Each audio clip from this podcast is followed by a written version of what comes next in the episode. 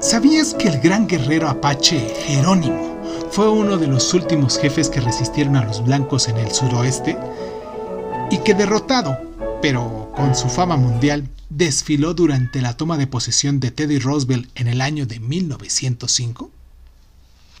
Al principio la tribu de los Nez Perce, que habían vivido en el noroeste del Pacífico durante miles de años, tenían una relación amistosa con los blancos que empezaban a asentarse en esa región en el siglo XIX.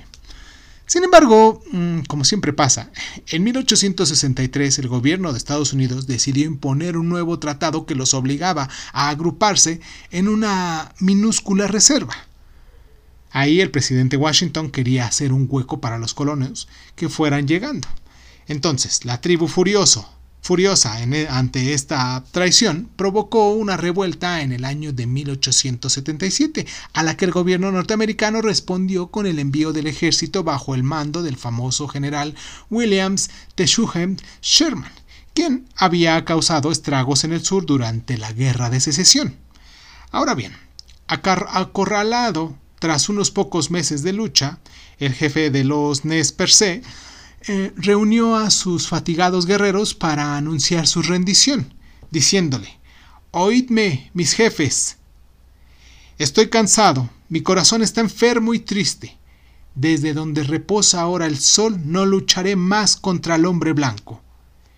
Este elocuente discurso de rendición del jefe Joseph, que en aquella época fue muy difundido, fue visto como un elogio no solo a su tribu, sino a toda una civilización derrotada que en su tiempo habitó el oeste de todos los Estados Unidos.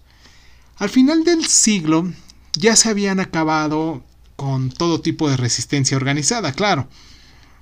La masacre de la tribu de los Sioux en Wonder Creek, en Dakota del Sur, en ese entonces llamada así Wonder Nick, en el año de 1890 fue el último enfrentamiento armado entre los blancos y, los nativos, bueno, al menos el último que, que sabemos, y reubicados en reservas, ahora los nativos norteamericanos siguen siendo uno de los grupos de ciudadanos más pobres de Estados Unidos, con un tercio del total que viven debajo de la umbral de esta pobreza. O sea, no les ha tocado gran cosa.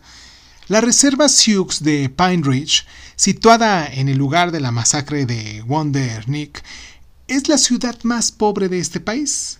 El gobierno los desalojó de sus tierras en nombre del progreso y los nativos americanos, aún hoy, siguen hundidos en la desolación.